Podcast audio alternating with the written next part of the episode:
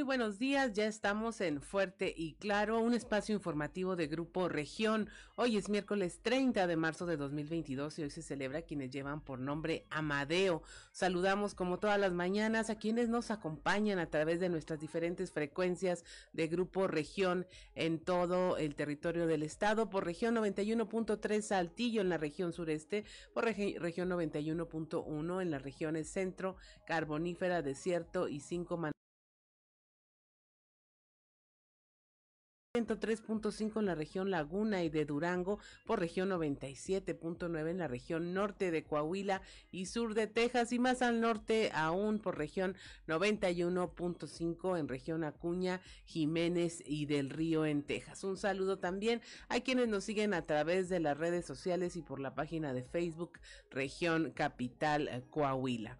Ya se encuentra activada también nuestra línea de WhatsApp, el 844 1556915 para recibir sus mensajes, sugerencias, comentarios, denuncias y cualquier comunicación que desee usted entablar con nosotros. Son las 6 de la mañana con 4 minutos, 7 con 4 allá en el norte del estado. A esta hora de la mañana la temperatura en Saltillo 19 grados, en Monclova 21, Piedras Negras 22, Torreón 18, General Cepeda 19 grados, Arteaga ya en 18 grados, Ciudad Acuña 21, Derramadero al sur de Saltillo 17 grados, Musquis 20, San Juan de Sabinas 20 grados, San Buenaventura 21, Cuatro Ciénegas 22 grados, Parras de la Fuente 17 y Ramos Arispe ya en los 20 grados centígrados, pero si quiere conocer usted a detalle el pronóstico del tiempo para todo el territorio coahuilense, vamos con Angélica Acosta.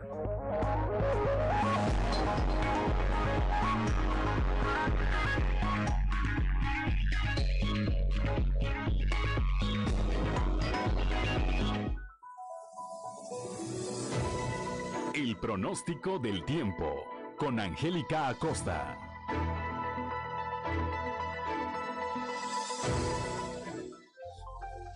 Muy buenos días, hola, hola, ¿cómo estás? Ya es miércoles 30 de marzo, estoy lista para darte los detalles del clima. Pone atención, Saltillo. Para el día de hoy se espera una temperatura máxima de 25 grados centígrados, una temperatura mínima de 14. Durante el día de un cielo soleado pasaremos a parcialmente nublado, sin embargo va a estar rico, va a estar agradable. Por la noche un cielo principalmente claro, 0% la posibilidad de precipitación ahí para Saltillo. Excelente, nos vamos hasta Monclova, se espera una temperatura máxima, fíjate bien, de 32 grados, mínima de 3 durante el día predomina el cielo claro, predomina el solecito, va a estar rico, va a ser agradable, por la noche un cielo totalmente claro y bueno, la posibilidad de precipitación ahí para Monclova es de 0%. Nos vamos hasta Torreón, máxima de 30 grados para Torreón, mínima de 10 durante el día principalmente soleado, rico, agradable, cálido, por la noche un cielo totalmente claro y la posibilidad de lluvia 0%. Muy bien, nos vamos hasta Piedras Negras, temperatura muy cálida, máxima de 33 grados, mínima de 14. Durante el día de un cielo soleado eh, vamos a pasar a un cielo parcialmente nubladito, sin embargo se va a sentir rico, va a estar cálido, va a estar muy agradable. Por la noche un cielo totalmente claro y la posibilidad de precipitación 2%. Eso es ahí para Piedras Negras. Nos vamos hasta Ciudad Acuña, máxima de 31 grados ahí para Ciudad Acuña, mínima de 14 durante el día, principalmente soleado. Fíjate bien, por la noche un cielo totalmente claro. Durante el día, pues bueno, bastante calorcito, va a estar rico, va a estar agradable. Y por la noche, eh, un cielo totalmente claro, como te digo. Vamos a tener bien vientos, ¿ok? Vientos fuertes ahí para Ciudad Acuña por la mañana. Toma tus precauciones. 1% la posibilidad de precipitación, ¿ok? Nos vamos hasta Monterrey. Tienes compromiso, pon atención. Viene temperatura muy cálida para la Sultana del Norte. Máxima de 35 grados, mínima de 16. Durante el día, mucho sol, muy cálido, rico, agradable por la noche. Un cielo totalmente claro. 0% la posibilidad de precipitación. Ahí están los detalles del clima. Que tengas un excelente y maravilloso miércoles.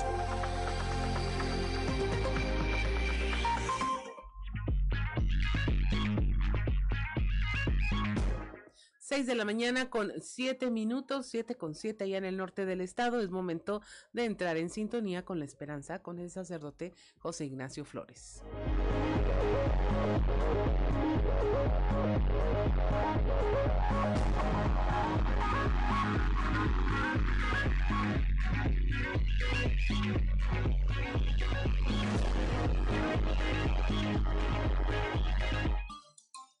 Prepárate, porque estás entrando en sintonía con la esperanza. Virtudes cristianas, remedios para la vida diaria para escuchar y ayudar. Un lugar con valor y esperanza para toda la familia. Queda con ustedes el Padre José Ignacio Flores en sintonía con la esperanza.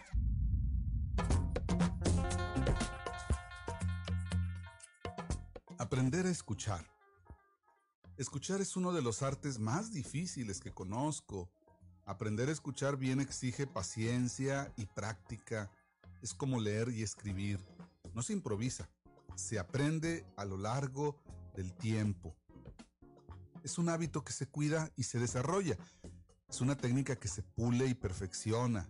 Escuchar requiere liberar tiempos y crear hábitos, tiempos para desentrañar significados y desmontar prejuicios, hábitos para hacer silencio y reflexionar sobre lo escuchado. En una ocasión, escuché a un educador diciendo que lo más difícil no es aprender algo nuevo, sino desaprender algo antiguo. Sí, al escuchar sucede algo similar. Lo difícil no es oír, sino vaciarse lo suficiente para que la palabra escuchada entre, resuene y permanezca.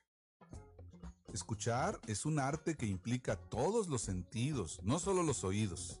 Pide atención a palabras, gestos, reacciones, omisiones y silencios.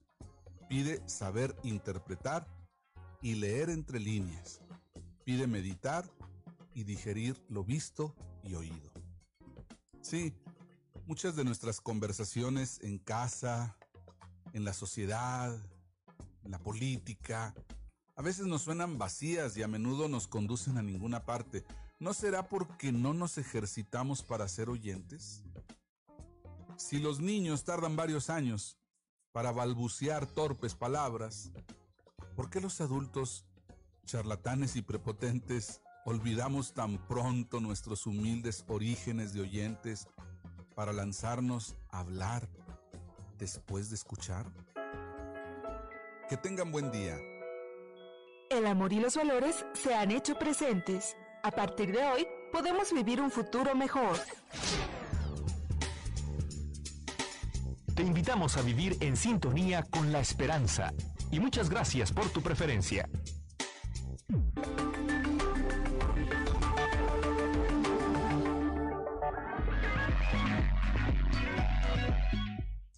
6 de la mañana con 10 minutos, 7 con 10 allá en el norte y es momento de dar paso a la información. En alerta por incendio en Nuevo León, así se encuentran las autoridades en Arteaga. El alcalde Ramiro Durán, Durán dio a conocer que están, bueno, a la expectativa de lo que ocurra con el fuego, aunque de entrada se eh, descarta que se pueda, que pueda llegar a afectar al territorio coahuilense.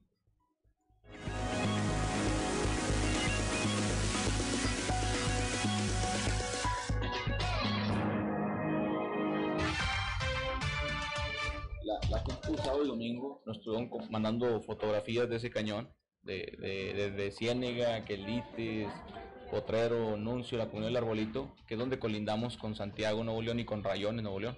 Entonces fuimos un reconocimiento porque nos decían que había mucho humo y había sospecha de que el incendio ya había llegado a territorio del municipio de Arteaga.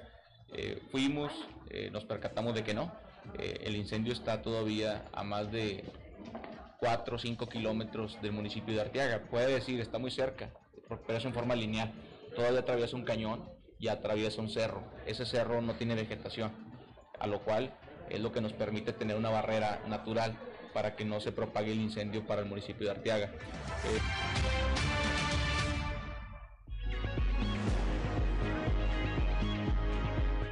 6 de la mañana con 12 minutos, 7 con 12 allá en, la, en el norte del estado. Acusan a sacerdote de violación, lo vinculan a proceso. Víctor Barrón allá en la laguna nos tiene la información.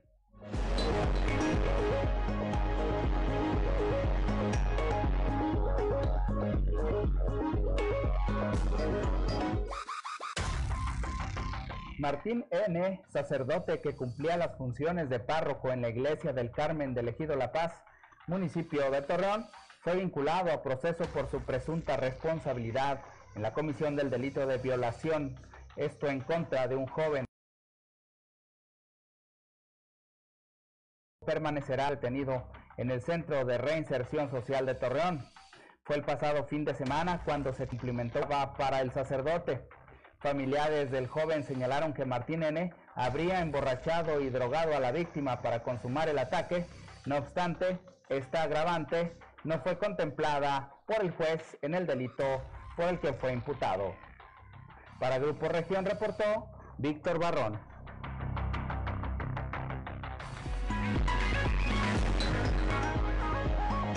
13 minutos, 7 con 13 allá en el norte del estado. Detienen a conductor por muerte de bebé en accidente. Este bebé de 7 meses eh, que le hablamos entre en días anteriores del accidente en que había perdido la vida. Moisés Santiago nos tiene la información.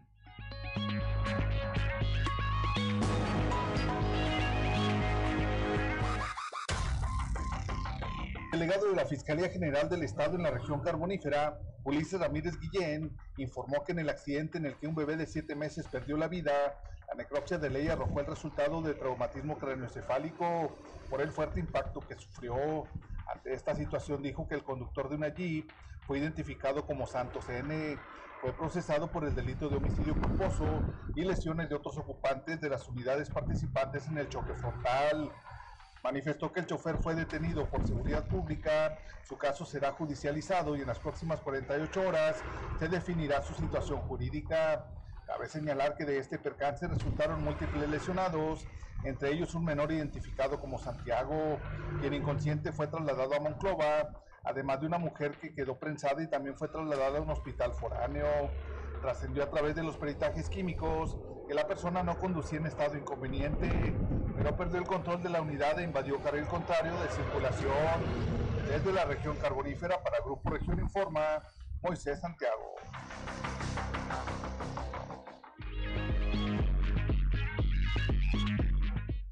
6 de la mañana con 15 minutos, 7 con 15 en el norte del estado. Un ah, solitario ladrón asaltó un mini super a mano armada. Esto en Musquis, Moisés Santiago también nos informa.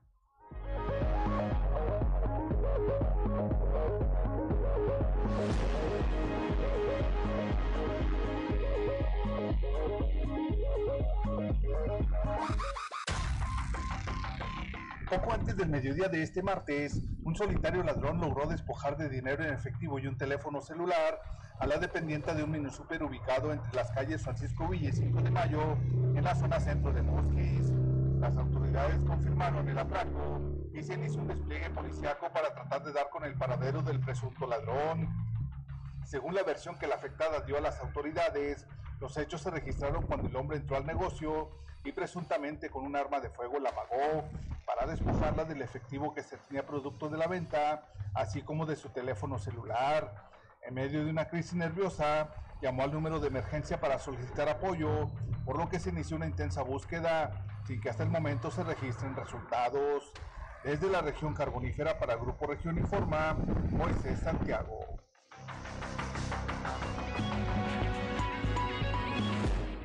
6.16 de la mañana, 7 con 17 allá en el norte del estado. En alerta por migrantes en la región centro refuerzan la coordinación eh, las autoridades de seguridad, así como mm, el gobierno, militares, el Instituto Nacional de Migración y empresarios hoteleros para atender la situación de migrantes que están eh, transitando por la región centro del estado. Escuchemos a Rodrigo Chaires, delegado de la Fiscalía en la región centro.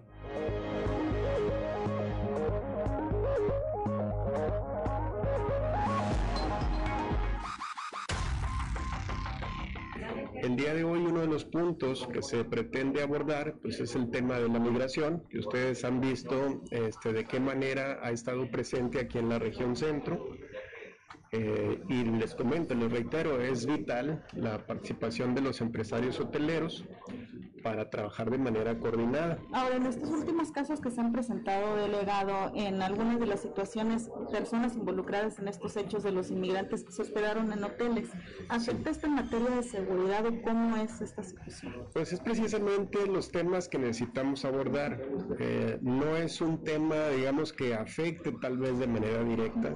Eh, muchos de los temas que necesitamos manejar son temas de prevención, precisamente para que las afectaciones no se den o si se pudieran generar, pues sean en una menor escala que a la que se presenta en otras entidades.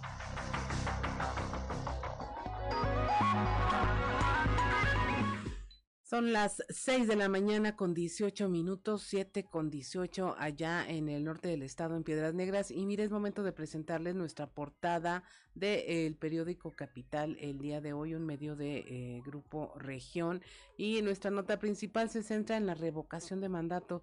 El presidente del Congreso, el diputado Eduardo Olmos Castro, dice que se trata de una cortina de humo promovida por el gobierno federal para eh, tratar de esconder la inseguridad y los problemas que hay en el país. También le tenemos este eh, tema del incendio forestal en Santiago, Nuevo León, que mantiene pues en alerta a las autoridades en Arteaga eh, para estar a la expectativa de que este incendio no se propague. Hay una zona montañosa, dice el, el alcalde Ramiro Durán, que impediría que se propague el incendio. También le tenemos como con un 74.6% de los votos la comunidad universitaria de la Facultad de Trabajo Social de la Universidad Autónoma de Coahuila revocó la dirección de Jesús Acevedo, quien duró un año y seis meses al eh, frente de dicha institución.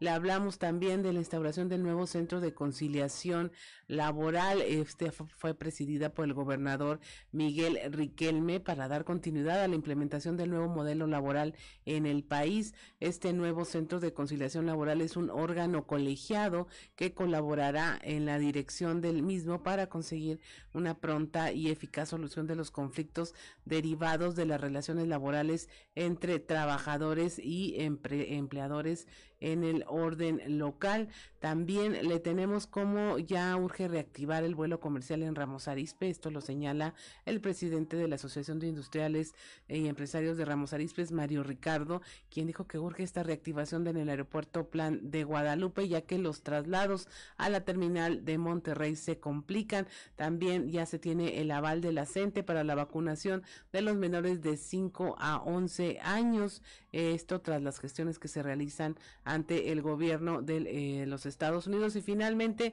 el gobierno de Saltillo se une a las acciones de salud en Coahuila. El alcalde José María Frausto Siller enfatizó la unión de poderes y voluntades durante la jornada de valoración para las operaciones de cataratas. Son las 6 de la mañana con 20 minutos. Estamos en Fuerte y Claro. Regresamos.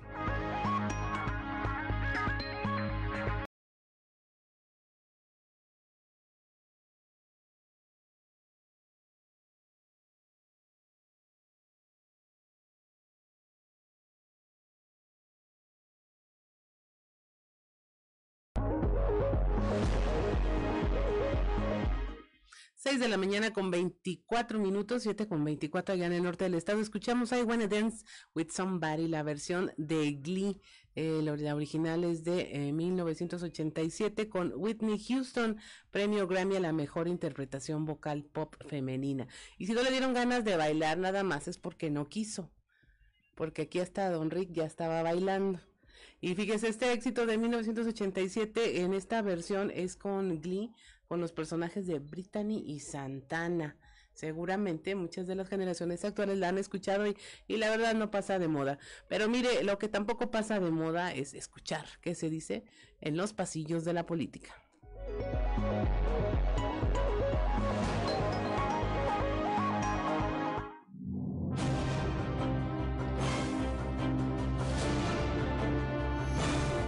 En el cartón de hoy, chamaqueado, que nos muestra Luis Fernando Salazar, quien iba montado en su caballo de madera, muy dispuesto al 2023, pero una mano con una varita con la palabra candidatura colgada lo hizo ver hacia otro lado. Estrenando sede, inició la semana la Secretaría de Cultura de Ana Sofía García Camil, que dejó el edificio ubicado en Boulevard Carranza y Chihuahua, en la Colonia República, en la capital del estado, para irse por el rumbo del Boulevard Colosio. La travesura cibernética de ayer le correspondió a Tomás Gutiérrez Merino, funcionario de primer nivel en el Ayuntamiento de Ramos Arispe, a quien le clonaron el WhatsApp ante lo que advirtió vía sus redes sociales a amigos, familiares y conocidos para que no se dejaran sorprender en su nombre. Esos bastardos me mintieron. Mano firme está aplicando la Policía Municipal de Chema Morales en Ramos Arispe para evitar más accidentes fatales en los que se han visto involucrados motociclistas. iniciaron operativos para asegurar el uso del casco de protección y desde esta semana los elementos se ubicaron en las principales vialidades para aplicar el reglamento. Nadie ha preocupado tanto por mí. La que por mayoría en el Congreso del Estado fue designada ayer como Contralora Interna del Instituto Electoral de Coahuila para los próximos seis años fue María Teresa Nares Cisneros, lo que se dio sin mayor contratiempo y solo con detalles de que durante la toma de protesta, el presidente de la mesa directiva, el diputado Francisco Javier Cortés, le cambió el nombre y en lugar de María le dijo Marta. Te voy a cambiar el nombre.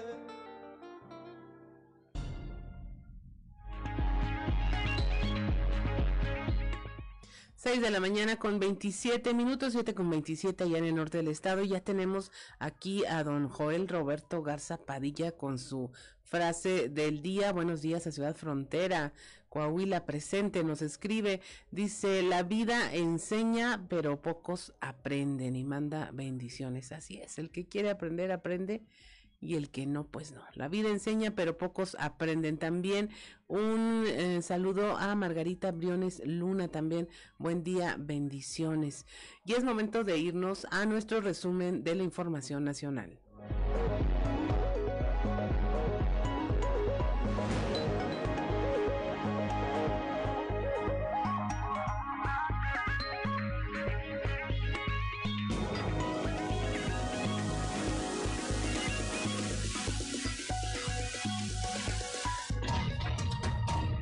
Registra el peso su, mejor nivel frente al dólar. En seis meses la moneda mexicana tuvo una ganancia de 0.75% eh, frente al dólar. Esto la al mantenerse por debajo de los 20 pesos por dólar. Según datos del Banco de México, de Banjico, la moneda mexicana eh, se apreció 0.75%, con lo que el tipo de cambio cotizó en 19.95 unidades por dólar, su mejor nivel desde el 15 de septiembre del 2021.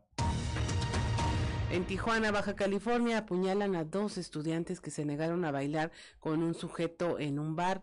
Dos estudiantes de la Universidad Autónoma de Baja California fueron heridas con un arma punzocortante en un bar después de negarse a bailar con un hombre a quien no conocían. La madre de una de las víctimas, Juliana Campos, denunció también que el personal de este bar, el llamado Greenwich, se deslindó cuando las vieron heridas y ensangrentadas, las arrojaron y las desalojaron del lugar, cerraron las cortinas y dejaron solas a Jennifer y Daniela, ambas de 20 años, quienes son compañeras en la universidad donde estudian Derecho.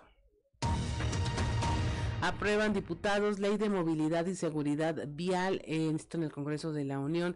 Esta ley busca un nuevo marco normativo y requisitos para reducir las muertes viales, de las que se registran una cifra récord de al menos 40 diarias en todo el país. Esto representa un incremento de más del 30% en siete años. Ahora dicen se va a privilegiar el, el desplazamiento de las personas, particularmente de grupos en situación de vulnerabilidad. Acampan personas de Ucrania bajo un puente internacional en Baja California. Al menos 60 ucranianos y sus familias acampan debajo del puente en la garita de San Isidro antes de poder cruzar a los Estados Unidos. Hay un eh, campamento improvisado donde esperan junto a sus familias a que las autoridades migratorias les brinden atención. Los ucranianos fueron enviados debajo del puente por las autoridades en lo que esperaban la autorización del país vecino para cruzar como refugiados. Incendio forestal en Nuevo León está controlado en apenas un 40%, consume ya 1.200 hectáreas de bosque. Este inició el jueves pasado. Ahí aún siguen eh, más de 300 brigadistas, 200 de, las, de los cuales son elementos de la Sedena. La conflagración se encuentra controlada en un 40% según las autoridades eh, del vecino estado de Nuevo León. Y finalmente hay contingencia ambiental en el Valle de México. La radiación solar y contaminantes activaron ya el llamado doble hoy no circula. La Comisión Ambiental de la Megalópolis, la CAME, activó la fase 1 de contingencia ambiental por ozono en el Valle de México ante los altos niveles de contaminación que se registraron en esta zona. Esta fase de contingencia busca disminuir la exposición de las personas al aire contaminado y reducir la generación de contaminantes por lo que se activarán restricciones a vehículos e industria. De mantenerse estas restricciones, a partir de hoy miércoles 30 de marzo deberán suspender su circulación muchos vehículos eh, según las letras y números, los códigos que tienen eh, por allá entre las 5 de la mañana y las 10 de la noche. 6 de la mañana con 32 minutos. Hasta aquí la información nacional. Pasamos a lo que ocurrió aquí en nuestro estado. Aquí, ante la gestión que se realiza por parte del gobernador del estado, Miguel Riquelme, para agilizar la vacunación contra el COVID-19 para los menores de 5 a 11 años, el representante de la sección 38 del Sindicato Nacional de Trabajadores de la Educación, Andrés Alejandro Alvarado López, dijo que avalarán esta resolución para que se aplique ya a la brevedad del reactivo de Pfizer. Eh, la información con nuestro compañero Moisés Santiago.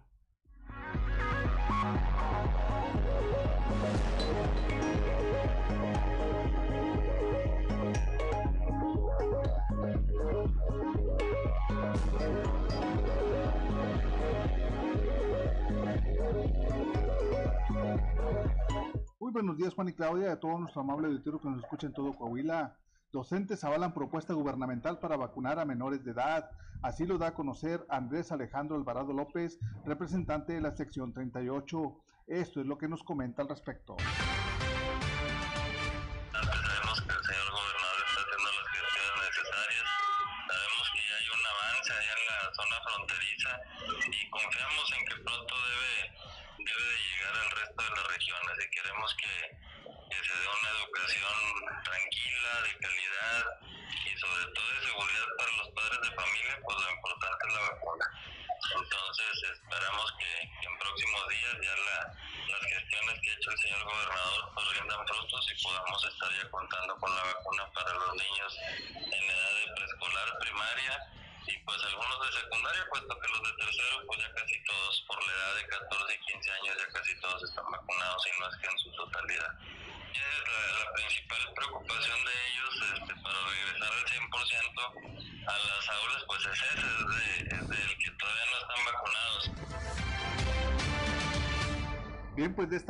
Esperan los docentes que se vacune pronto a los menores de edad. Esta es la información que tenemos para todos ustedes desde la región carbonífera para Grupo Región Informa, su amigo y servidor Moisés Santiago. Que tengan un excelente día. 6 de la mañana con 34 minutos, 7 con 34 en el norte del estado. En la región Laguna, bueno, ya se está afectando a las madres trabajadoras con la desaparición de las escuelas de tiempo completo. La información con Víctor Barrón.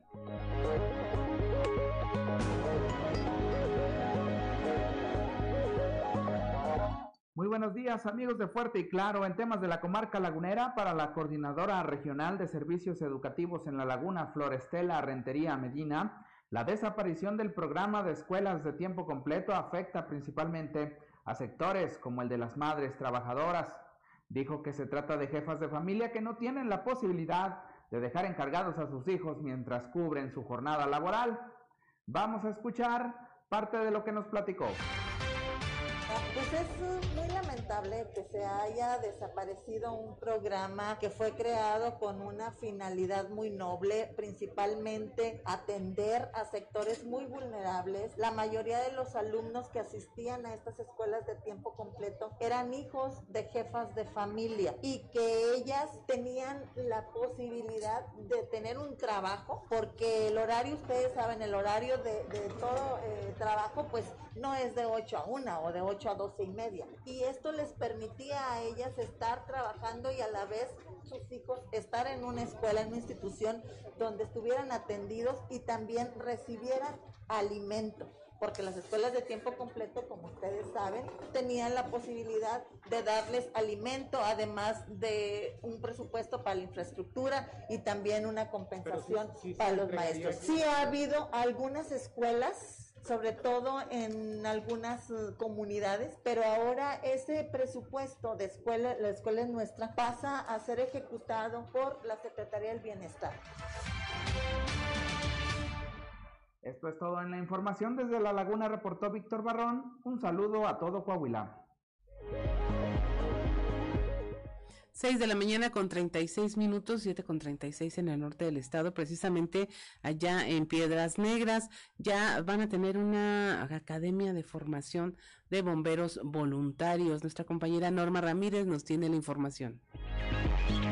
Muy buenos días, esta es la información desde Piedras Negras. El Consejo Municipal de Protección Civil autorizó la formación de la primera Academia de Bomberos Voluntarios por parte de Protección Civil y Bomberos con el lanzamiento de una convocatoria misma que estará vigente desde su aprobación hasta el 23 de abril. Al respecto informó el secretario del Ayuntamiento, Hermelo Castillón, quien dijo que en la entidad se tienen reuniones con las áreas de protección civil en donde los consejos están integrados por miembros del sectores privados, salud, educativo, seguridad e iniciativa privada. Los detalles nos los da a conocer a continuación.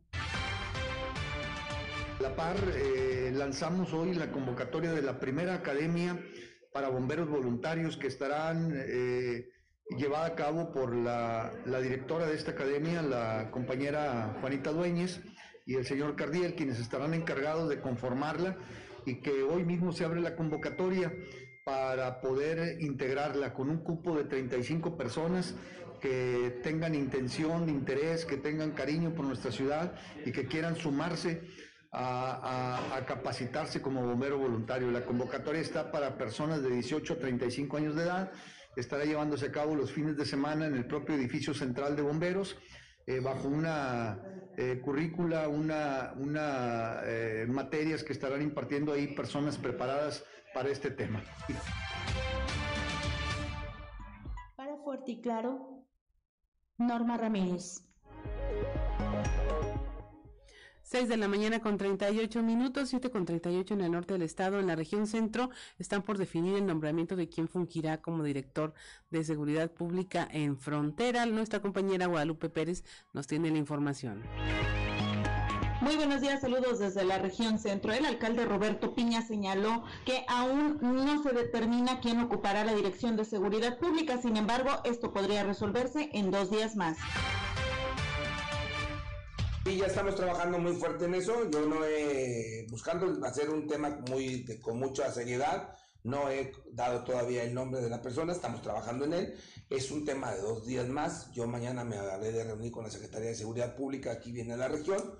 Tendré una, una reunión con ella y le plantearé lo que estamos visualizando para el tema de frontera. Estoy, estoy preocupado eh, de manera normal, preocupado por, por, porque yo necesito meterle un poquito más de intensidad a los temas de seguridad pública. Eh, vamos bien, la verdad es que estamos bien, pero tenemos que estar mejor. Incidentes como el que pasó el fin de semana no me hacen bien a la ciudad. Yo sé que necesitamos, yo sé que eh, accidentes de tamaño van a pasar. Lamentablemente suceden en Monclova, en, en Castaños, en donde quieras yo le dije, le dije la vez pasada, creo que tenemos que poner un poquito más de intención en esas cosas, pero sobre todo un poquito más de dirección, un poquito más de gente que esté controlando esos temas. No. Saludos desde la región centro para Grupo Región Informa, Guadalupe Pérez. Muchas gracias a Guadalupe Pérez. Y miren, nos están mandando un reporte desde Piedras Negras. Gerardo Flores de la colonia Tierra y Esperanza dice que el transporte para personas con discapacidad está subiendo las, las tarifas indiscriminadamente y están brindando un servicio a personas que no tienen alguna discapacidad. Hay un teléfono donde eh, se puede eh, levantar esta queja. Es el 844 416 0176 416-0176 o 416-2640. Este es por parte del DIF y es eh, de esta eh, transporte especializado para personas con discapacidad del UNEDIF. Ahí el titular es Israel Cuellar Hernández y muy seguramente va a estar atento a este tipo de eh, quejas y esperemos y estaremos atentos a ver qué es lo que ocurre con ella. Son las 6 de la mañana con 41 minutos, 7 con 41, estamos en Fuerte y Claro, regresamos.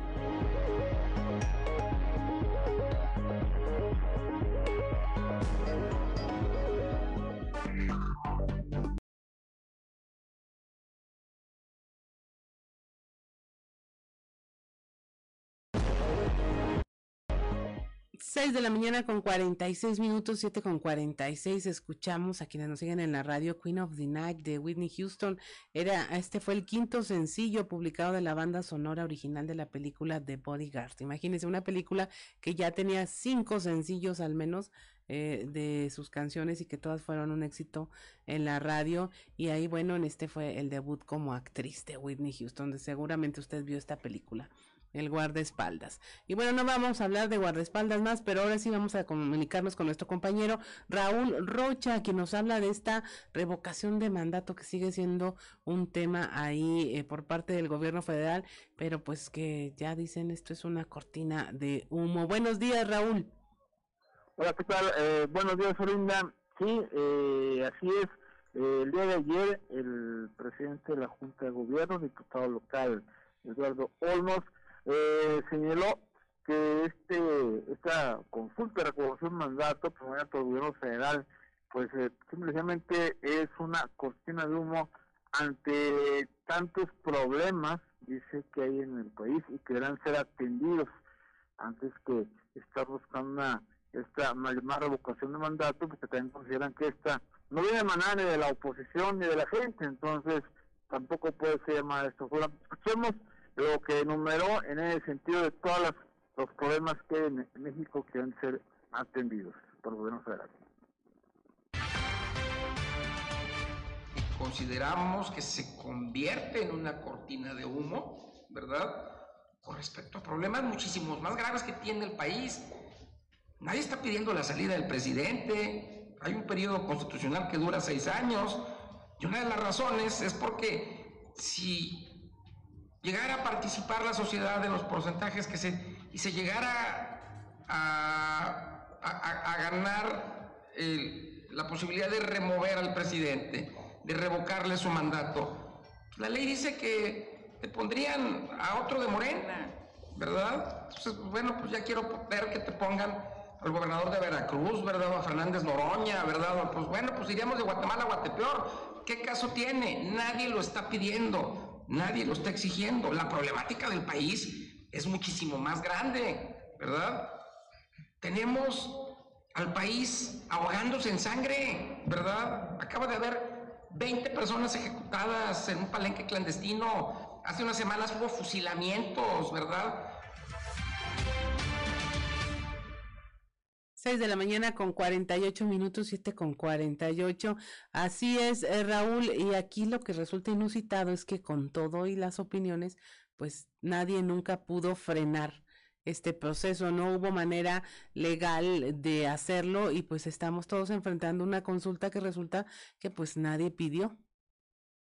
Sí, ah, como nadie pidió, ni creo en de manera, como dice el diputado Olmos, eh, por parte de lo que debería hacer, ¿no? Poner a los datos porque viene de la oposición, de la gente que se inconforme, dice, pero a final de cuentas México será el primer país eh, donde estará relacionado este proceso eh, a solicitud de los que están en el gobierno. Dice que es otra de las, de las contradicciones que, que trae este proceso en la actualidad. Así es, pues resulta pasmoso que no se pueda evitar una cosa así y que pues es la idea de un solo hombre la que está prosperando cuando tenemos otros problemas y otras ideas donde hay mucha gente que está de acuerdo y no puede ni siquiera dar un paso hacia adelante y avanzar. Muchas gracias Raúl, que tengas un excelente día. Hola, Seis, seis de la mañana con 49 minutos, eh, seis con 50 ya, siete cincuenta en el norte del estado. Pues mire, es esa clase de cosas que uno no sabe cómo llegaron a, realizarse o estar en este proceso y no se pudieron zanjar antes ni de manera legal ni de manera oportuna, o sea, alguien que alzara la mano desde el principio a decir esto no se vale, esto no se puede y la verdad que eh, las piedritas en el camino que se le han puesto a la revocación de mandato pues casi siempre surgen como eh, ya ante lo inevitable y habrá, ah, veremos a ver qué pasa. Pero los que sí eh, lograron su cometido aquí en Coahuila fueron los alumnos de la Facultad de Trabajo Social de la Universidad Autónoma de Coahuila.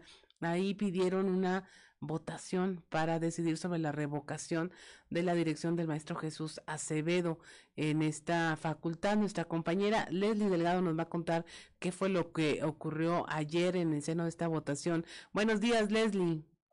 Hola, ¿qué tal? Muy buen día, Clau. Eh, te saludo con gusto en nuestras redes escuchas y que nos sigue a través de las redes sociales. Efectivamente, pues tras esta serie de eh, pues señalamientos y de escándalos que se han suscitado en la Facultad de Trabajo Social, pues bueno, el día de ayer se realizó una votación eh, bajo eh, los parámetros del estatuto universitario donde pues establece que eh, la comunidad estudiantil de cada escuela facultad de la Universidad Autónoma de Coahuila pues tiene este pues poder por así decirlo de revocar a los directivos o en este caso al directivo bajo este esquema. Y pues bueno, el día de ayer se realizó, más del 70% votó a que eh, para que se quitara, que para que se destituyera a Jesús Acevedo como el director y pues bueno, platicamos con uno de los eh, consejeros que integran eh, el consejo directivo que estuvieron presentes eh, pues ahora sí que verificando que se llevara a cabo todo este proceso en tranquilidad y sobre todo dando cumplimiento al derecho al voto y vamos a escuchar la información que nos compartió. Este, bueno, pues eh, acabamos de tener resultados de 265 votos, 197 eh, personas de la comunidad aquí universitaria manifiestan que no continúe el director, 67 que sí, y eso significa que eh, pues vamos a pasar al, al, punto de la revocación entonces del director. ¿Qué sigue ahora? Pues que el rector nombre pues, a un coordinador que permita obviamente que haya las condiciones en la facultad para poder tener posteriormente una elección y pues el tiempo que dure el coordinador lo determinará el rector junto con el consejo directivo para dar un tiempo prudente que pues todo este proceso también que ha sido duro, que también ha sido desgastante, pues entre en un proceso de calma y haya condiciones para luego ahora sí entrar al proceso ya de elegir un nuevo director. 6 de la mañana con 53 minutos, 7 con 53. Es decir, Leslie, que va a quedar eh, a cefa la, la, institución hasta que se nombre a alguna, a alguna persona ahí que cubra el cargo de manera transitoria para dar paso finalmente a una elección. Efectivamente, sí, ya le tocará a las autoridades universitarias propiamente al rector designar a un coordinador interino para precisamente pues dar paso a la siguiente etapa que son pues convocar nuevamente elecciones, que haya pues candidatos viables que cumplan con los estatutos universitarios que se realizan en las votaciones por parte pues de esta comunidad universitaria y pues designar de nueva cuenta a un director que cabe señalar Jesús Acevedo pues tuvo una duración de un año, seis meses al frente de la Facultad de Trabajo Social y pues bueno, vemos que pues, ya pasó, pasó una semana desde que pues se dieron a conocer toda esta serie de señalamientos eh, por parte de los docentes y de la comunidad universitaria y pues bueno, es la información que trascendió el día de ayer, Clau. Pues muchas gracias, Leslie. Estaremos al pendiente de lo que ocurre en la Facultad de Trabajo Social de la Universidad Autónoma de Coahuila. Que tengas una excelente jornada. Igualmente, excelente día para todos y pendiente de la información. 6 de la mañana con 54 minutos. Alcanzamos las efemérides. Vamos a las efemérides con Ricardo Guzmán.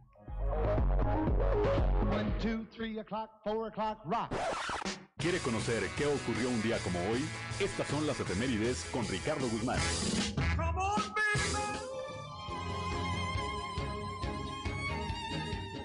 Un día como hoy, pero de 1853, nació el pintor neerlandés Vicente van Gogh, considerado uno de los más grandes artistas postimpresionistas mayor influyente en el arte a finales del siglo XIX y principios del XX, por su utilización de colores llamativos, pinceladas enfáticas y contornos. También, el 30 de marzo pero del 2005, el escritor mexicano Bernardo Fernández ganó el Premio Nacional de Novela Una Vuelta de Tuerca por su obra Tiempo de Alacranes. Y un día como hoy, pero del 2015, falleció el fotógrafo mexicano Jesús Magaña, quien destacó por capturar imágenes de mujeres como la princesa Lea, princesa Yamal, Rosy Mendoza, Rebeca Silva y Olga Briskin.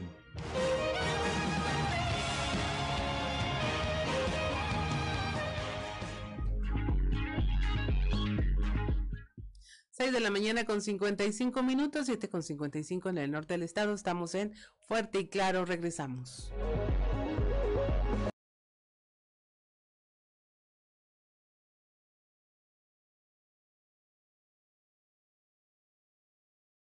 La mañana con un minuto, ocho con un minuto allá en el norte del estado y escuchamos I'm Every Woman de Whitney Houston también. Esta es de un sencillo de 1978 de Shaka Khan, que era música disco. Y ella la retoma para la película El guardaespaldas en 1993. Es una mezcla de disco y soul. También fue número uno en el Billboard. Esta eh, en el tema de la música de la banda sonora de la película The Bodyguards. Si no lo ha escuchado, escúchelo, está en Spotify y puede eh, tener todo el disco completo y cada canción es un éxito y una maravilla seguirla escuchando en estos días. Bueno, son las 7 de la mañana ya con un minuto, 8 con uno vamos a la información. El presidente de la Asociación de Industriales y Empresarios de Ramos Arispe, Mario Ricardo Hernández Saro dio a conocer que urge ya la reactivación de los vuelos comerciales en el aeropuerto Plan de Guadalupe, ya que los traslados al aeropuerto de Monterrey se complican con el tema de los accidentes que se registran en la autopista, afectando los tiempos de traslado. Yo considero que que ante la saturación de la carretera Saltillo-Monterrey, donde ya vemos cada vez más problemáticas, cada vez más, más accidentes, antes la problemática era en los meses de noviembre, diciembre, enero, ahora esta problemática ya es permanente. Eh, por las dos vías, es difícil acceder al aeropuerto de Monterrey, entonces sí es indispensable que la región cuente con una vía de comunicación, mínimo un vuelo a la Ciudad de México eh, para poder comunicarnos, entonces eh, es urgente y, creo que es importante que este esfuerzo, que este esfuerzo se haga en conjunto porque el gobierno tal vez los invite, tal vez los incentive eh, con algún estímulo en lo que es el costo del combustible, en lo que es eh, en la compra de algunos boletos para que tengan cierto porcentaje vendido, pero si involucran a la industria creo que pudiera ser de gran ayuda donde los industriales nos comprometamos a, a, a utilizar el aeropuerto. 7 de la mañana con 3 minutos, 8 con 3 minutos allá en el norte del estado. El diputado Álvaro Moreira y el grupo parlamentario del PRI hicieron un exhorto al director del Infonavit para fortalecer campañas de información a derechohabientes y que puedan evitar fraudes, además de aplicar una red de vigilancia para identificar el uso indebido de su marca en Coahuila. En efecto, el Infonavit reporta tres tipos de fraudes uno, el robo de identidad para adquisición de vivienda que comenzó a surgir en el año 2010 y se habían registrado 237 casos que representaban 243 millones 390 mil 718 pesos en afectación. El segundo es la adquisición de créditos Mejoravit para remodelación de vivienda, que empezó a verse desde el año 2012. Por número de casos, es el que más ha afectado a los derechohabientes. Son 1.823 fraudes con una bolsa en pérdidas por 87 millones 281 mil 175 pesos. Y el tercero es el retiro del ahorro de la subcuenta de vivienda del derechohabiente conocido como línea 4, delito que comenzó desde el 2018 y que sumó 28 créditos con suplantación de identidad con 10 millones 67 mil 930 pesos en afectación. 7 de la mañana con 5 minutos, 8 con 5 allá en el norte del estado. Los niños de entre 5 y 11 años de la región centro son los que seguirán en el proceso de vacunación contra el COVID-19. Esto después de que se termine con los pequeños de la región norte, dijo la diputada Guadalupe Ollervides. Empieza naturalmente en la zona fronteriza.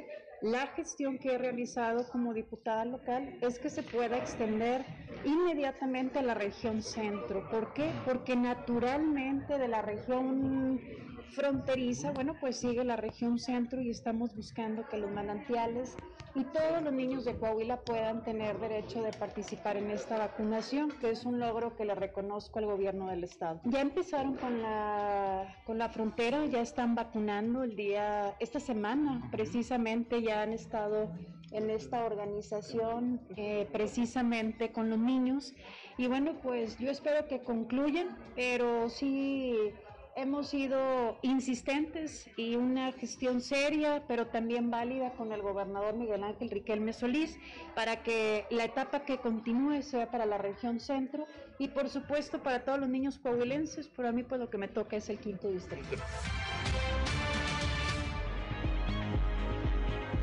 7 con 6 minutos, 8 con 6 allá en el norte, en Piedras Negras y Acuña. Continuamos con la información. Más de 64 mil servidores públicos de la Administración Estatal deberán presentar antes de que concluya mayo sus declaraciones patrimoniales ante la Secretaría de Fiscalización y Rendición de Cuentas.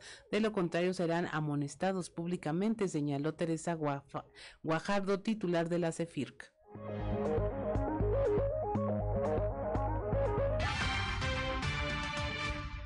Es en mayo, es en mayo, pero pues es un tema que debemos ir preparando ahora sí que desde el inicio de este año con el sistema, tenerlo listo para cuando se llegue el momento, pues no haya saturación. Ahorita ya empezamos con la capacitación a los servidores públicos, con la designación de, de los enlaces para poder dar un seguimiento puntual a las personas que cumplen en tiempo y forma. ¿Cuántos servidores públicos declaran en Coahuila? Mira, en, en, por parte de la Administración Pública del Estado tenemos alrededor de 64 mil funcionarios públicos que declaran a partir de la Ley General de responsabilidades que entró en vigor a mediados del eh, a mediados del 2017 ya todos los servidores públicos están obligados independientemente del nivel o del tabulador con el que estén adscritos. En ese sentido, bueno, el año pasado ya con un nuevo sistema que fue proporcionado por la Secretaría de la Función Pública, iniciamos con ese proceso.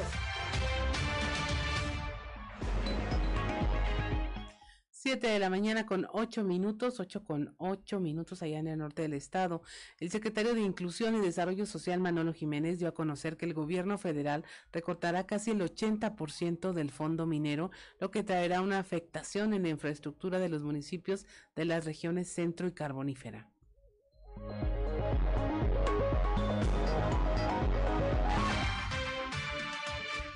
Me recortaron casi todo, pues ya no, no me tocó un recorte nuevo a mí, pero en el caso de infraestructura para ciertos municipios de Coahuila vino un recorte muy fuerte en el caso del fondo, eh, creo que se llama el minero, ¿no? Eh, ahí viene un recorte prácticamente del 80%. Entonces, pues eso ha ayudado para llevar obra a municipios de la región centro carbonífera. Y ahora pues este, traemos ese pequeño detalle, ¿no? Pero eso no está suspendido por, o sea, no fue por una cuestión de que ah, se le corrupción, lo que sea, simplemente lo quitaron. Sí, bueno, es lo que me dicen, es lo que me dicen que llegó recortado y que va a llegar un 80% menos de lo que llegó el año pasado y, pues esa obra, a final de cuentas a la gente que no está viendo en las redes sociales o en los medios, ¿esto en qué afecta? Pues afecta en que deja de llegar más obra de pavimento, drenaje, de electrificación, este, de agua y, bueno, pues a final de cuentas afectan a la población. ¿Cuánto representa este 80% del recorte? No tengo el dato exacto, tengo el porcentaje más no la cantidad este, completa. Son las 7 de la mañana con 9 minutos. En unos momentos más estaremos platicando con la diputada Mayra Valdés, quien presentó ante el Congreso del Estado una iniciativa en donde plantea eh, sanciones más eh, fuertes eh, para el tema de las personas que conducen en estado de ebriedad. Lo interesante es que no solo se trató de aumentar multas y exigir cada vez más una penalización económica, sino que ya se impulsan medidas en donde eh, va a haber sanciones de otro tipo, suspensiones de derechos eh, como conductores, eh, también reparación de daños, que se cree ya un precedente con un padrón de conductores ebrios y que se circulan al volante. Entonces, hay este tema en donde ya se está hablando de responsabilidades no solo económicas que lamentablemente se podían evadir eh, simplemente, pues si tiene dinero para pagar la multa, va de cualquier otra penalización, eh, puede reparar los daños y si no, pues tenía que pasar tiempo detenido y de igual forma pues las víctimas se quedaban sin recibir ninguna garantía de que se solventaran los gastos o costos de algún accidente pero ahora está este tema está siendo más global más pensado y con más factores que pueden ayudar a disminuir esta eh, este número de accidentes fatales por conducir en estado de ebriedad. Buenos días, diputada Mayra Valdés, un gusto platicar con usted esta mañana. Muy buenos días, Linda. Eh, buenos días y bonito miércoles para todo tu auditorio. A mí se me hace bien, bien bonito porque yo esperaba una iniciativa como esta. Ya me había cansado de solo escuchar que se aumentaban y se aumentaban las multas y no se hacía nada más. Cuéntenos, eh, eh ¿cuál es el sustento de esta iniciativa que presentó y eh, tengo entendido se aprobó ya en el Congreso?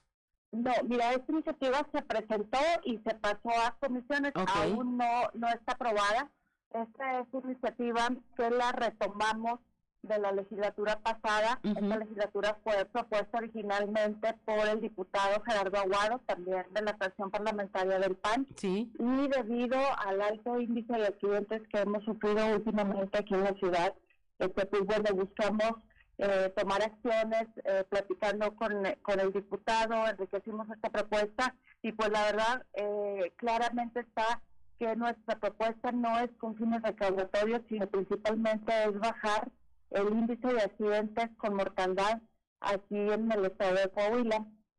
Esta propuesta está dirigida a que sea este delito sea más apegado a una proporcionalidad eh, sancionadora que contemple la oportunidad para el responsable o para el conductor de no ser sancionado la primera vez. ¿Qué quiere decir esto? Que una primera vez que un conductor este, conduzca en estado de ebriedad, se le apercibe, se le llama la atención y se le incurre en una falta administrativa siempre y cuando no haya daños a, personas o daños este, eh, a, alguna eh, avenida, algún poste o, algo así. Pero cuando ese mismo conductor tiene una reincidencia o tiene eh, consecuencias graves a este accidente, como los que han sucedido últimamente, pues ya se, se va por la vía penal, donde las sanciones vienen desde uno a tres meses de prisión y de 250 a 500 días de, de multa. Se le suspende sus actividades para poder manejar y vienen una serie ahí de, de la suspensión de derechos también para, para poder conducir esta pena se agrava más para aquellos conductores que eh, eh, sean choferes, por ejemplo, de camiones de transporte de pasajeros, de rutas urbanas, de camiones de carga, eh, eh choferes o personas que manejan este, transporte escolar, porque pues ya estás poniendo en riesgo la vida de otros ocupantes, ¿verdad? Entonces las penas pues vienen a ser más severas eh, como lo marca el Código Penal, actualmente de seis meses a dos años de prisión y la multa pues también es mucho más alta. En este caso de personas que son que son choferes de servicio público, pues aquí no se les da la oportunidad de, de, ser sancionados con una falta administrativa la primera vez, sino desde la primera vez son remitidos ya por la vía penal. Así es, porque estamos hablando de proporcionalidad, tienen mayor responsabilidad también.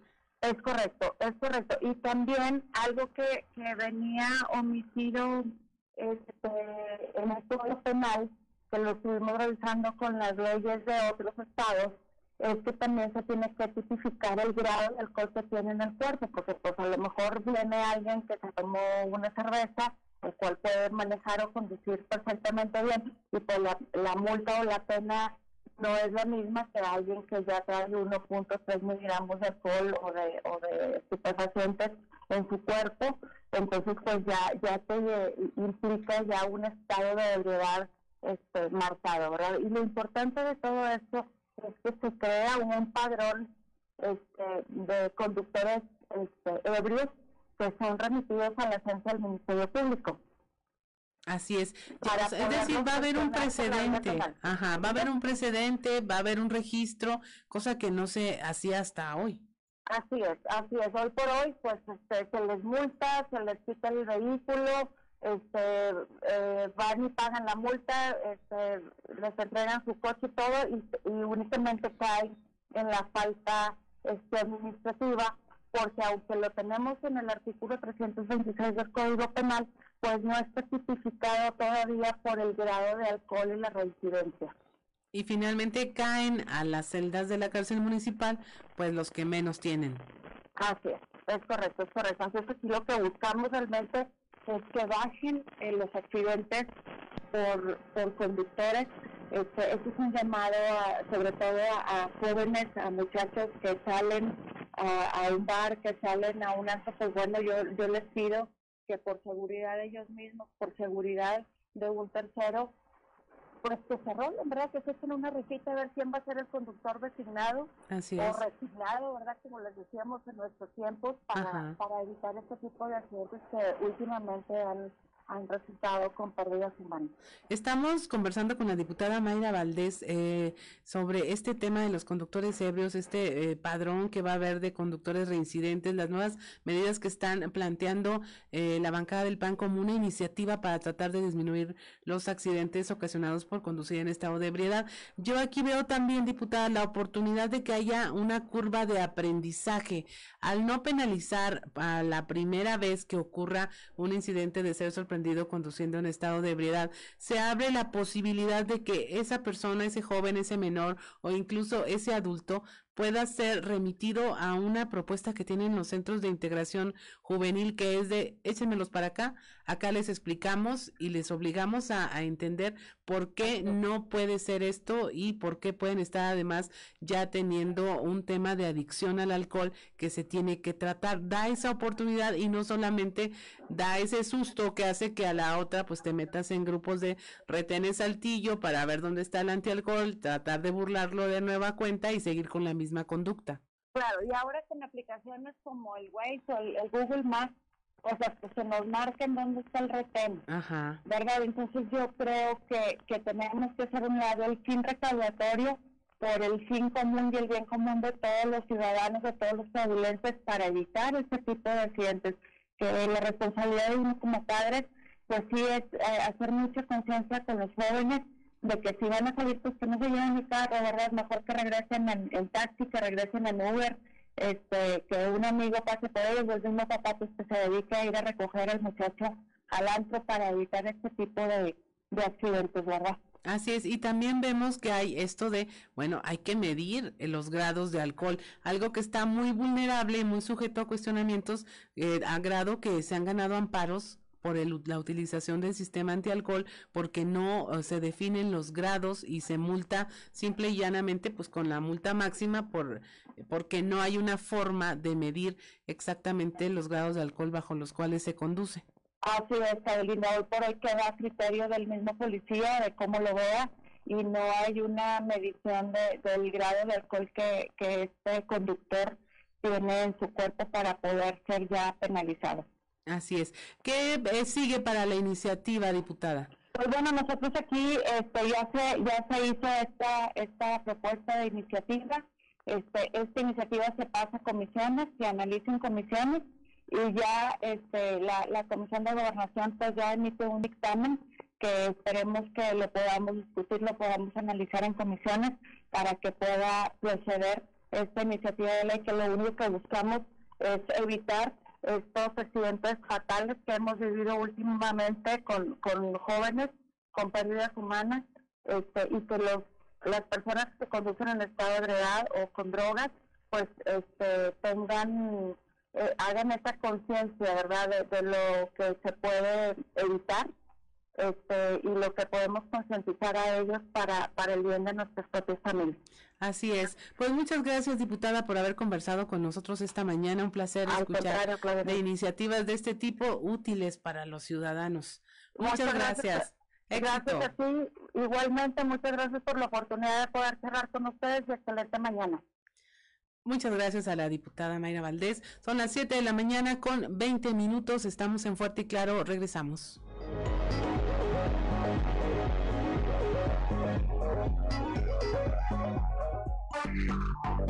Enseguida regresamos con Fuerte y Claro. 5 allá en el norte escuchamos a John Doe con I Will Always Love You. Esta es la versión country que se utilizó en la película del guardaespaldas, pero la original la cantaba Dolly Parton en 1973. Pero mire, ya tenemos en la línea a don Antonio Zamora para conversar esta mañana desde allá, desde la región centro del estado. Buenos días, don Antonio. Claudia, buenos días, buenos días a, las personas que nos escuchan a esta hora. Eh, pues fíjate que eh, se sigue comentando la, visita que hiciera Manolo Jiménez a, a Sierra Mojada, junto con José Luis Flores Méndez, secretario de Desarrollo Rural, mejor conocido como el Chapo que no Guzmán. Eh, y dejó huella entre los habitantes de ahí de, de la población. Si, si tú conoces Sierra Mojada, Claudia, eh, de repente llegas y no ves gente en las calles. Eh, este, ves como que si esto es un pueblo fantasma. Ajá. Pero de pronto, ¡pum!, aparece la gente, quién sabe de dónde. Y eso fue lo que le, le sucedió a Manolo ahí en su visita. De repente, donde iba a hacer el evento, se iba por las calles y no había gente, y luego de repente, donde iba a hacer el evento, como 200 personas, o sea, todo el pueblo. Ajá. Eh, todo el pueblo, y, y, y, pues ahí platicó largo y tendido con ellos, con, con la gente de las diferentes comunidades, eh, aprovechó para convivir y, y atender gestiones y, y, les dijo ahí muy claro no que pronto llegarán más acciones sociales a través de, del programa Mejora Coahuila y, y, pues bueno dejó una excelente imagen entre entre los habitantes este ¿cuál, cuál será el gentilicio de Sierra Mojada? Eh? Está bien complicado. Sierra, Sierra Mojerenses, no, no sé. No debe tener un gentilicio, ¿no? Y luego usted nos metemos en sierrenses, mojerenses, ¿no? Tampoco. Sí, ah, sí. no, los de Monclova somos monclovianos. Creo. Monclovianos. Sí, porque somos de otro planeta, la neta, en serio. Nosotros somos de otro planeta, somos raros. Si Kafka hubiese nacido en Monclova, no escribe en Metamorfosis, porque somos el municipio más surrealista del estado. A ver si alguien de, de Sierra Mojada nos escribe y se comunica y nos dice cómo, cómo se autodenominan, pues también se vale. Sí, claro que también se vale, ¿no? Y otra de las cosas que, que te quiero comentar es, es el hecho de que el Sindicato Nacional de Trabajadores de la Educación, a través de, de la sección 5 y de gente joven, pues ya tiene un ratito eh, juntando juguetes para entregar a, niños y niñas de escuelas de zonas vulnerables de comunidades rurales. Eh, los donativos serán recibidos eh, por los coordinadores regionales, por los presidentes integrantes del Centro Joven y del Consejo Seccional para la Participación de la Juventud. Y, y, y buena, me pareció bien que los juguetes que vayan a donar que no sean bélicos. ¿Por Ajá. qué? Porque luego la violencia y ese tipo de cosas, ¿no? Y que no tengan baterías tampoco. Así que si usted va a donar eh, juguetes para los niños eh, de las colonias marginadas, pues no duden en hacerlo, pero evítese la molestia de llevar pistolitas, metralletas, esas, aunque sean de plástico, por supuesto, y, además que no lleven este, pues baterías y demás, para, para qué le metes este, problemas a este asunto, ¿no? Es una campaña que terminará el 25 de abril, la, el 25 de abril será la recolección, hasta el 25 de abril la recolección, y el día 30, pues bueno, serán entregados este tipo de cosas.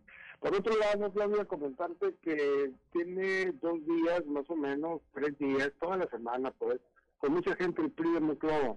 Yo no había visto en años que esto sucediese, eh, o que esto sucediera, o sea, eh, ayer en la tarde pasé por ahí, por el PRI, nada más de, de Fisgol, y dije, órale, hay mucha gente, y pasé ayer, y antier, y, y así, y, gente, y mucha gente.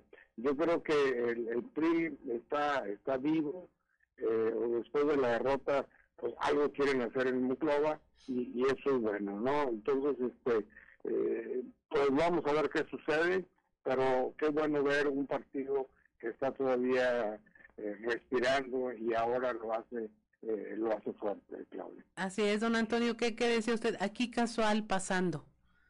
Sí, pues va uno de chismoso ahí nomás qué, qué, qué ves, ves mucha gente, no había lugar donde estacionarse la verdad porque las calles salían, y, y, yo pensé que era un evento y mandé un whatsappazo, oye, ¿qué evento es? No, no, pues aquí estamos reunidos nada más. Órale, o sea, qué bueno que, que están visitando su casa política, ¿no? Así es, y pues es un indicativo, ¿no? Porque de repente hay eh, caserones ahí abandonados, se ven medio muertos, no hay nadie ni afuera ni adentro. Por eso te decía en el principio de nuestra plática que efectivamente este, es un PRI diferente a, a, la semana pasada y a la antepasada, el que he visto en estos lunes, martes, en estos dos días de, de, de esta semana.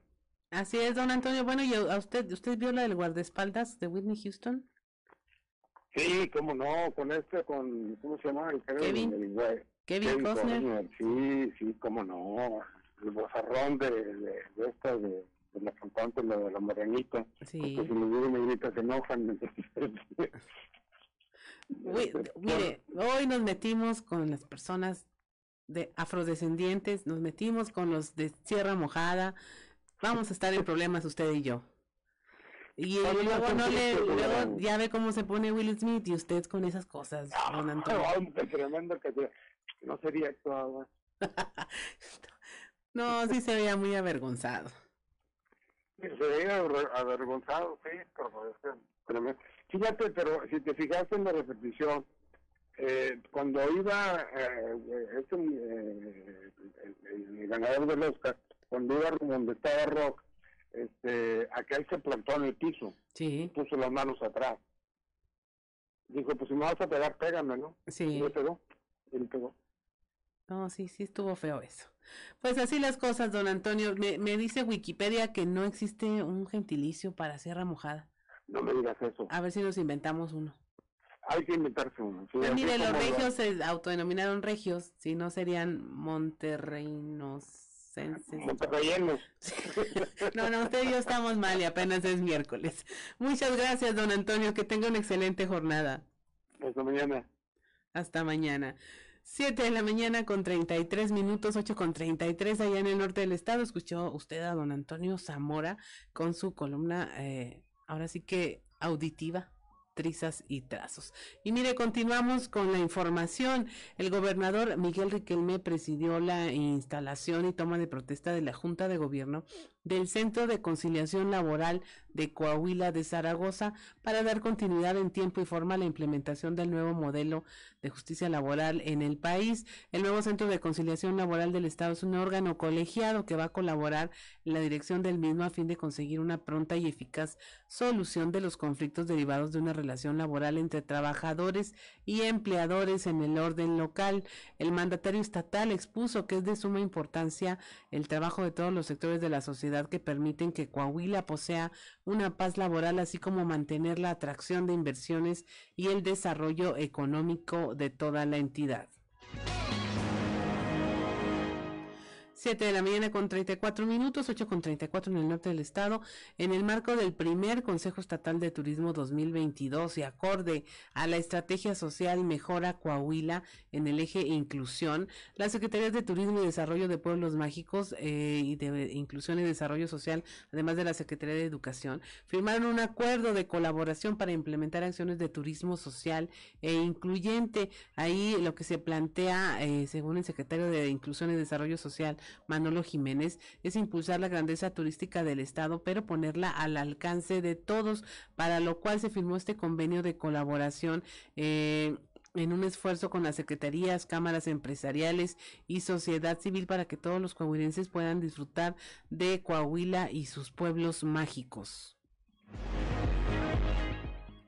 El gobierno municipal de Saltillo se unió a las diferentes acciones de salud emprendidas por el gobierno del estado en favor de la población vulnerable en la región sureste de Coahuila. Durante la jornada de valoración de cataratas, el alcalde José María Fraustro Siller, el alcalde de Saltillo, mencionó que la suma y unión de esfuerzos y voluntades logran brindar un mayor beneficio a la población. Refirió que los coahuilenses han encontrado en la señora Marcela Gorgón de Riquelme y en toda la estructura del DIF estatal la solidaridad que brinda esperanza y apoyo a quienes más lo necesitan y cuando más lo requieren.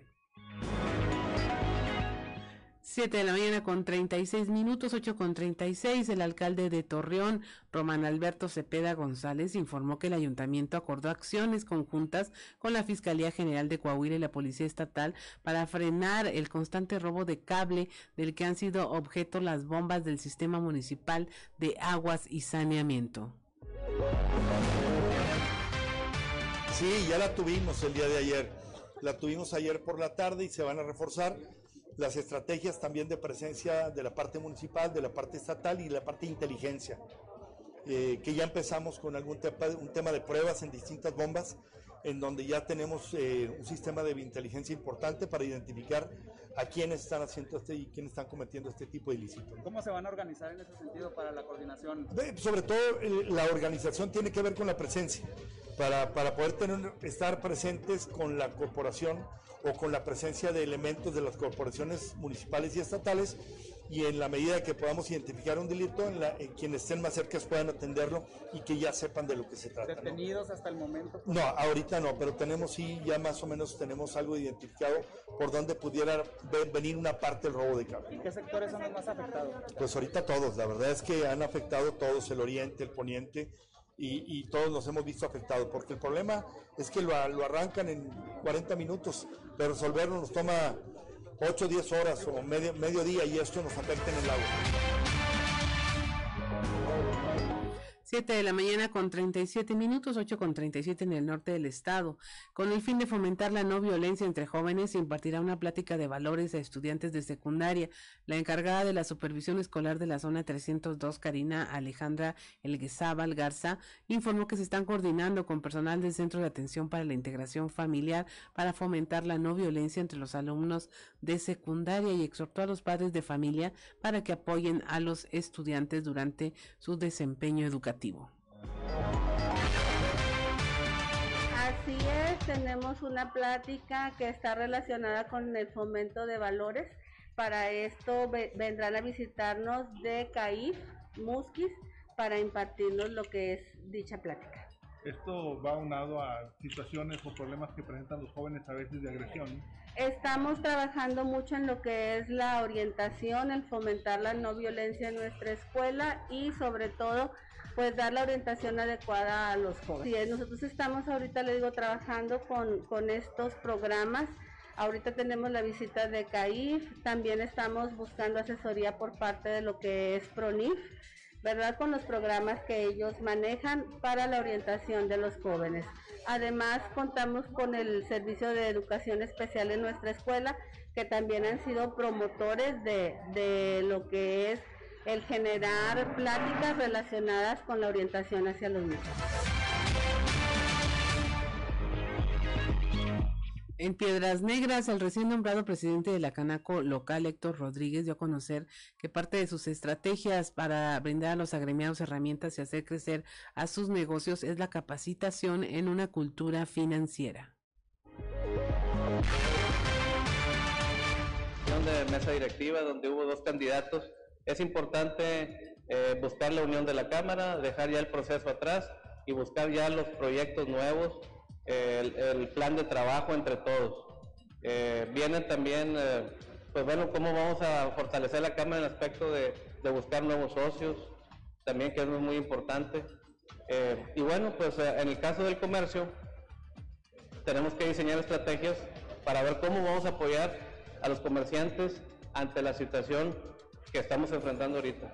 Vamos saliendo de una, de una pandemia, esperemos que no, no haya repuntes y que no volvamos a confinamientos o cierres de negocios, como está sucediendo en otros países. Eh, pero pues desafortunadamente se nos vino una guerra que no es de nosotros, pero que sus efectos ya se sienten. Los energéticos se fueron al doble, petróleo se fue al doble, eso le va a pegar a las empresas en los costos de operación. 7 de la mañana con 40 minutos, 8 con 40 ya en el norte del estado. Estamos en Fuerte y Claro, regresamos.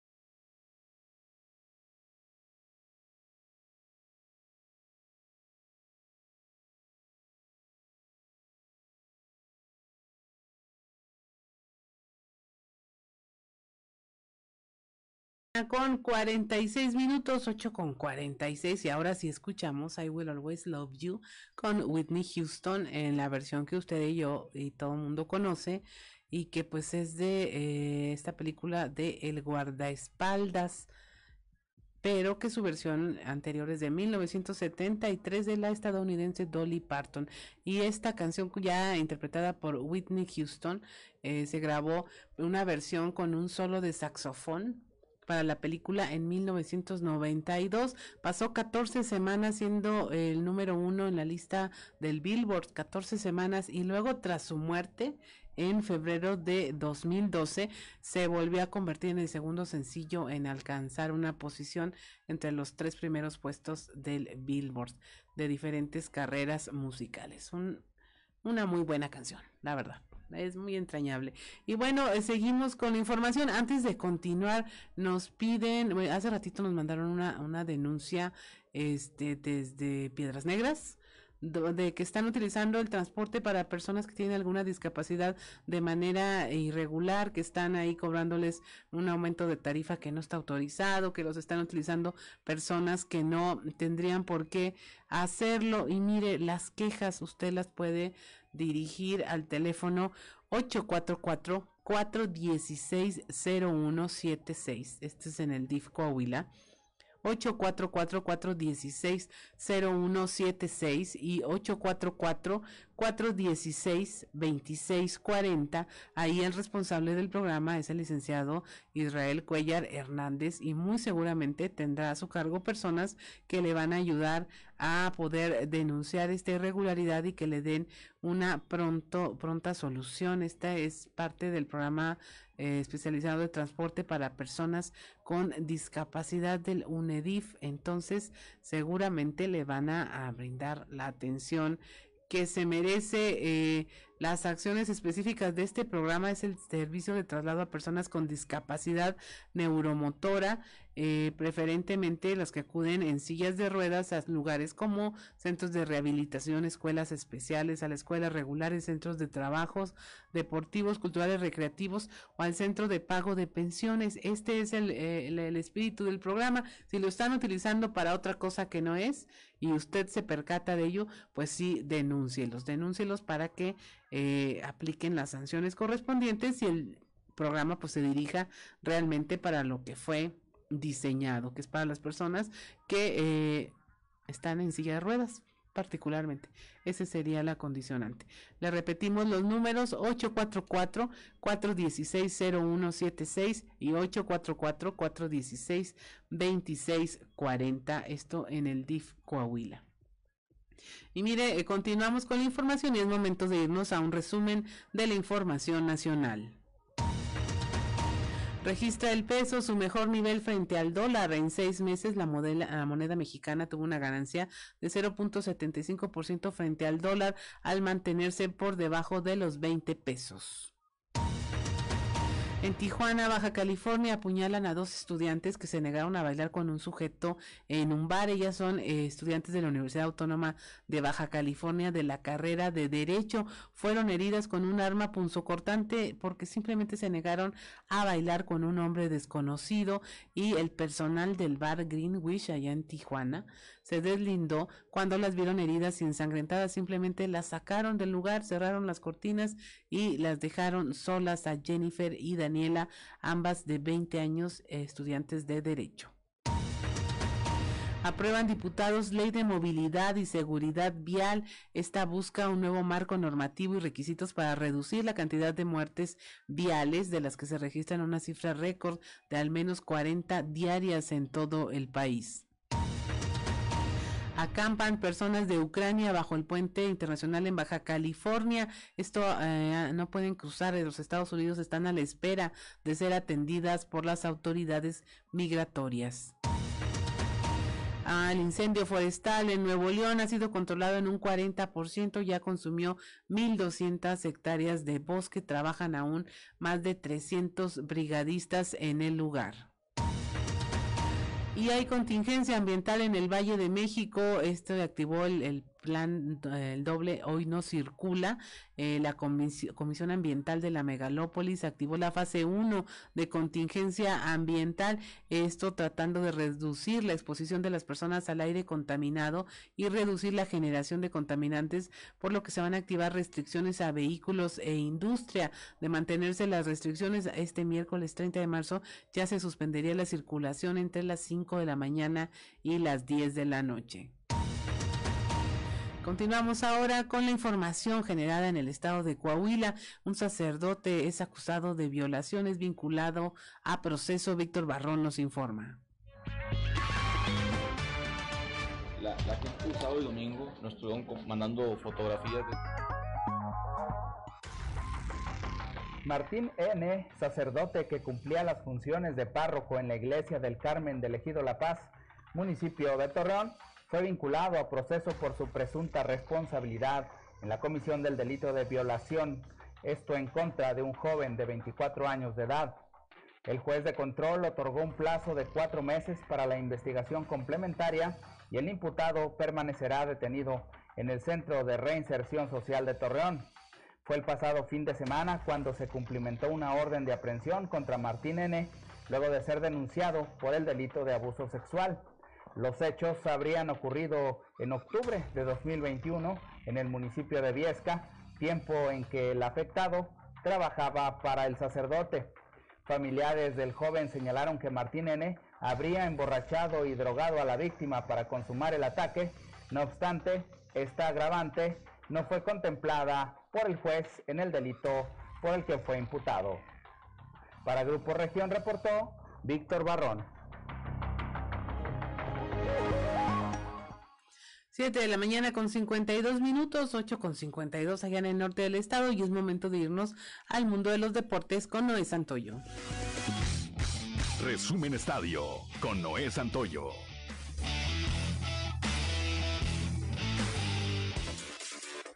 La selección mexicana ya tiene casa para la próxima Copa del Mundo de Qatar 2022. Se trata del lujoso resort de nombre Simaisma Amurwab Resort, el cual se encuentra a 25 minutos del centro de Doha. El resort cuenta con 52 villas y un amplio predio para diferentes actividades. Dentro de sus instalaciones, incluida una playa privada, tiene un precio de casi 17 mil pesos por noche. Cada una de las villas cuenta con alberca para la privacidad de los jugadores y cuerpo técnico, además de que cuenta con un ambiente meramente familiar, pues así está catalogado el lugar. Para esta ocasión, la selección mexicana, a diferencia de Rusia en 2018, no estará en un complejo deportivo. Con un doblete de Bruno Fernández, Portugal no falló este martes ante Macedonia del Norte, que no pudo repetir la hazaña conseguida ante Italia y puso rumbo al Mundial de Qatar, el quinto que jugará Cristiano Ronaldo. Un gol en cada tiempo del medio ofensivo del Manchester United aseguraron el billete a Qatar a los Quinas, que ya habían superado a Turquía en el arranque de la repesca y que no se han perdido ninguna cita mundialista desde 1998. El técnico del Real Madrid, Carlo Ancelotti, ha dado positivo por COVID-19, informó este miércoles el club merengue en un comunicado de prensa. El técnico que dirigió el entrenamiento el día de ayer dio positivo en uno de los controles rutinarios que el club hace a equipos y empleados. Ancelotti se ha aislado en su domicilio y está por ver si podrá acudir con el equipo al partido del próximo sábado contra el Celta de Vigo. Cuadrangular de tres carreras de Sebastián Elizalde en la sexta entrada encaminó a los sultanes de Monterrey a un triunfo de siete carreras sobre dos ante aceleros de Monclova en juego de pretemporada celebrado ayer en el Estadio Monterrey. Los fantasmas grises utilizaron su line-up titular en las primeras cinco entradas, de tal manera que los bateadores que iniciaron tomaron al menos tres turnos en el partido. El día de hoy, en la ciudad del acero, se jugará el segundo encuentro entre ambas novenas. La tarde de este día, el gobernador de la Unión Laguna presentará de manera oficial su nueva indumentaria de cara a la temporada de la Liga Mexicana de Béisbol y la presentación de sus jugadores. Y el día de mañana visitarán en duelo de pretemporada a los acereros de Monclova. Resumen Estadio con Noé Santoyo.